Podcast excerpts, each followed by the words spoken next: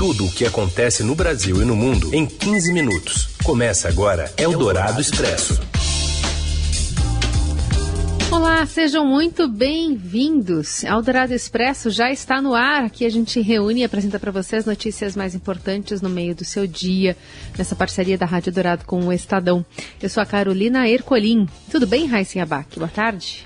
Oi, tudo bem? Boa tarde, Carol. Boa tarde, ouvintes que estão com a gente no FM 107,3 da Eldorado ao vivo ou no podcast em qualquer horário.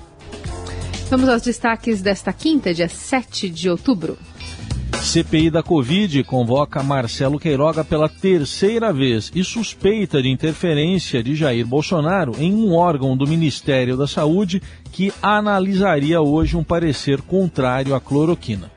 Ministro Wagner Rosário, da CGU, admite corrupção no esquema do tratoraço, que faz parte do orçamento secreto do governo, denunciado pelo Estadão. E mais, o veto presidencial à distribuição de absorventes para mulheres pobres e a pressão também presidencial pelo fim do uso obrigatório de máscaras. É o Dourado Expresso. Tudo o que acontece no Brasil e no mundo em 15 minutos. A CPI da Covid aprovou o requerimento para convocar o ministro da Saúde, Marcelo Queiroga, a depor novamente no Senado. Esta será a terceira oitiva do médico na comissão. A autoria do pedido foi do senador Alessandro Vieira. Segundo o senador Randolfo Rodrigues, o ministro não respondeu a uma série de questionamentos enviados pela comissão sobre os próximos passos da gestão da pandemia. E nesta terça-feira, a CPI determinou um prazo de 48 horas para que ele informasse sobre o calendário de imunização do ano que vem, os estoques de vacinas para esse ano, além de dar uma justificativa para a descontinuação do uso da vacina Coronavac em 2022. A CPI também pediu esclarecimentos à Comissão Nacional de Incorporação de Tecnologias do SUS, que é o órgão consultivo do Ministério da Saúde. A cobrança para esclarecer a razão de a Conitep ter retirado da pauta de hoje a análise de um estudo de especialistas contra o uso de cloroquina no tratamento de Covid. O remédio, defendido pelo presidente Bolsonaro, é comprovadamente ineficaz para a doença. O senador Rodrigues apontou uma suposta interferência de Bolsonaro para que o tema não fosse discutido na reunião hoje na Conitec. Os depoimentos desta quinta seriam os últimos, mas o presidente da CPI, Omar Aziz, anunciou que vai marcar uma data ainda para ouvir o ministro Queiroga. E a sessão de hoje da CPI da Covid começou com um depoimento emocionado do advogado Tadeu Frederico de Andrade ele disse ser um sobrevivente e confirmou denúncias contra a Prevent Senior, investigada por encurtar o tempo de permanência de pacientes na UTI para reduzir custos. A empresa nega isso. Tadeu disse que só sobreviveu por causa da luta das duas filhas contra a atitude da operadora. Eu fiquei 120 dias internado. Eu acho que eu sou um sobrevivente. Graças a Deus, graças a vários profissionais da saúde, e principalmente graças à minha família. A minha família lutou contra essa poderosa corporação chamada Prevent Senior. Eles lutaram para que não viesse a óbito. Eles não aceitaram a imposição do chamado cuidados paliativos, que era a prática utilizada pela Prevent Senior para eliminar pacientes de alto custo. Tadeu também confirmou ter tomado o kit Covid enviado à casa dele pela Prevent Senior, mas relatou que o tratamento não deu certo. Eu fiz uma consulta com essa médica que durou menos de 10 minutos.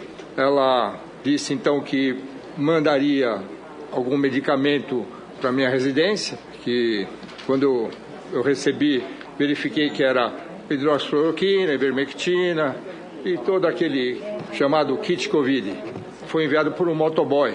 O tratamento duraria cinco dias. Acontece que eu não melhorei, eu piorei.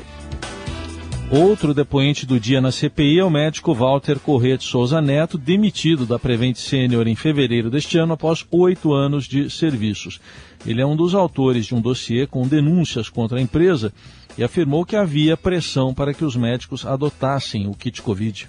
Eu acabei, em algum momento, me recusando a prescrever o kit Covid e fui repreendido por isso. Também é, instituíram, começaram com um modelo que já vinha sendo aplicado em outras unidades, que eles chamam de acolhimento, mas que é um modelo que talvez até possa ser aplicado em outras instituições, desde que seja feito da forma correta, mas que definitivamente não era feito da forma correta na Prevent, era bastante irregular. Eldorado Expresso. Ministro da Controladoria Geral da União diz que não há dúvida de corrupção no esquema do tratoraço denunciado pelo Estadão, que indica a venda de emendas parlamentares. O repórter responsável por essa apuração é Breno Pires, que tem aqui os detalhes para gente. Boa tarde, Breno. Olá, Carol e Heisen.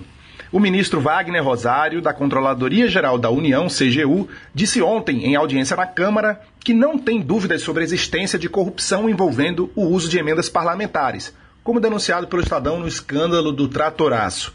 O discurso do ministro desta vez foi bem diferente de quando ele tentou minimizar em maio as reportagens do Estadão. Agora, ele admitiu também que falta transparência e disse que, pessoalmente, é contra as emendas de relator geral, que é o mecanismo do orçamento secreto revelado nas reportagens. A respeito do sobrepreço, Rosário disse que a CGU identificou falhas sistemáticas nas pesquisas de preço, que levaram a mais de 142 milhões de reais de sobrepreço em licitações e convênios do Ministério do Desenvolvimento Regional para compra de tratores e outras máquinas pesadas. 19 itens. Uma empresa aceitou revisar 14, as outras não aceitaram revisar 5 e falaram assim: olha, no preço que está aí eu não vendo. Então, assim, eu acho que cada caso é um caso, eu não vou falar.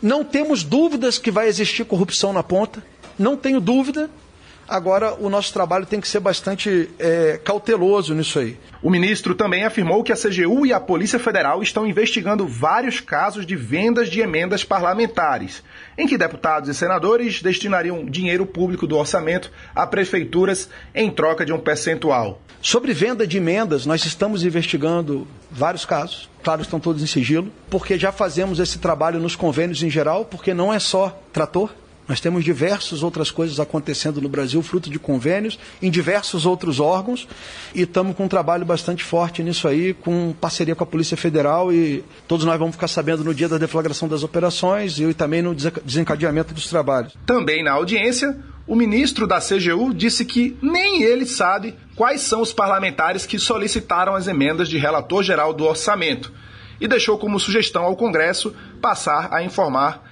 esses dados como se o governo não tivesse responsabilidade em garantir a transparência. Eu acho que muitas das vezes estão cobrando que a CGU e me ligam. Ah, ministro, tem que dar transparência total a quem fez. Eu não sei quem fez. Se o parlamento não me informar quem está beneficiado, eu não sei. Se tem uma ajuda que pode ser fazer, tem que ser debatido dentro do parlamento para ver se o relator do orçamento encaminha. A CGU está pronta a colocar no portal da transparência toda e qualquer informação que possa alimentar. Eldorado Expresso. Sob pressão do presidente Bolsonaro, o Ministério da Saúde deve apresentar um estudo para desobrigar o uso de máscaras só em novembro. E temos mais informações também de Brasília com a Júlia Afonso. Boa tarde, Júlia. Boa tarde, Carol. Boa tarde, Heisen. Quatro meses após o presidente Jair Bolsonaro cobrar do ministro da Saúde, Marcelo Queiroga, um estudo para desobrigar o uso de máscaras no país, a pasta ainda não conseguiu chegar a um parecer para embasar a decisão. A conclusão da análise, prevista inicialmente para esse mês de outubro, foi adiada para novembro.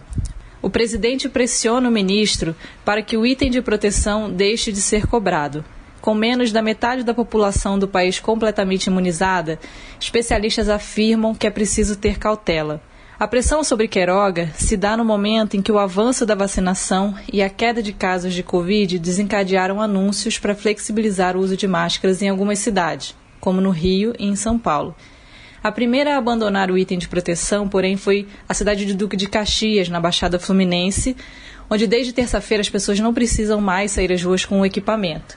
O prefeito Washington Reis, do MDB, justificou a medida pelo avanço da vacinação. Após assumir a pasta, dizendo que o Brasil se tornaria a pátria de máscaras, Queiroga mudou de posição em entrevistas, ele já afirmou ser contra o uso obrigatório do equipamento de proteção e a favor de uma conscientização.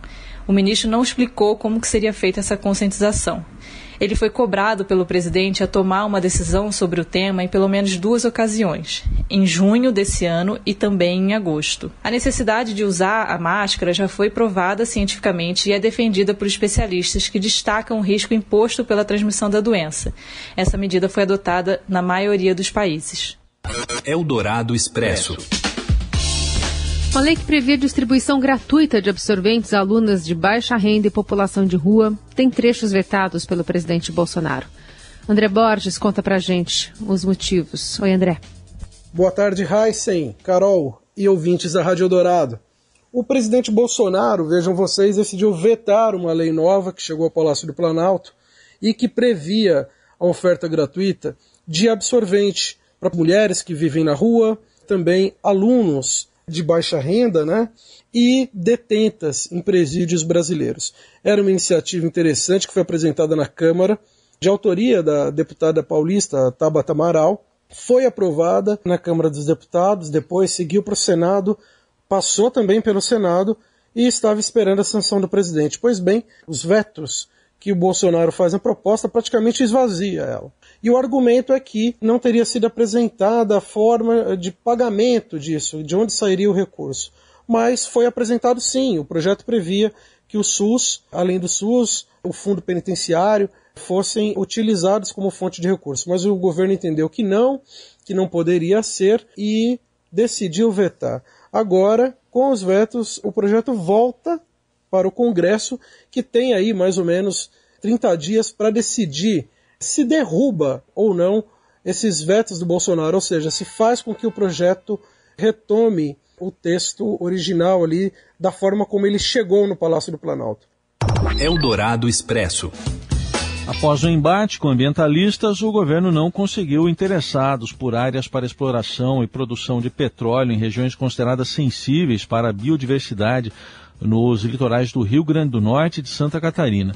Em leilão realizado nesta quinta-feira, foram arrematadas apenas cinco das 92 áreas oferecidas, todas pelo preço mínimo oferecido pelo governo e com participação da Shell, uma delas em parceria com a colombiana Ecopetrol. Ao todo, o governo arrecadou 37 bilhões no leilão realizado hoje. Você ouve Eldorado Expresso. De volta com o Eldorado Expresso, as notícias mais importantes no meio do seu dia, para falar sobre São Paulo. Entrou em vigor nesta quinta-feira a lei que altera o nome da Avenida Auro Soares de Moura Andrade, passando a valer como Mário de Andrade. Fica na Barra Funda, zona oeste de São Paulo. A antiga denominação homenageava um ex-senador que apoiou, apoiou, o golpe militar de 64, enquanto a nova faz referência ao conhecido escritor brasileiro. Com a mudança, a avenida passa a ser considerada uma continuação da Rua Mário de Andrade, que fica entre a Avenida Pacaembu e a Avenida General Olímpio da Silveira, que tem esse nome desde 1949. O autor de Macunaíma e Pauliceia Desvairada morou nas proximidades da via que leva o seu nome por mais de 20 anos. Eldorado Expresso. São Paulo e Santos se encontram em campo hoje. O resultado pode indicar o que esperar da temporada do ano que vem até no futebol brasileiro. E com o público, a torcida do São Paulo vai poder dizer vai lá de coração. Fala, Robson Morelli.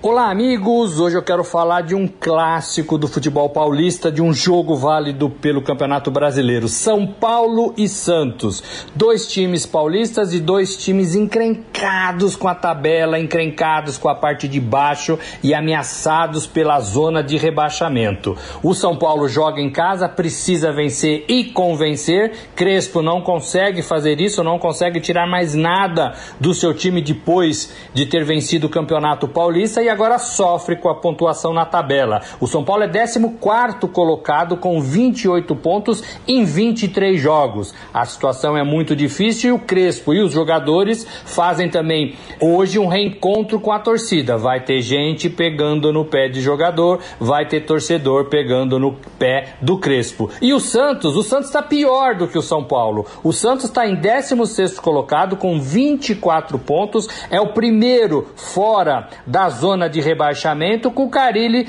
tentando chegar para arrumar o time, já fez algumas partidas, mas não marcou nenhum gol desde que chegou a Vila Belmiro. É um jogo difícil, é um jogo de muitas cobranças e é um jogo que pode definir caminhos para a temporada 2022. É isso, gente. Falei, um abraço a todos, valeu. Eldorado Expresso.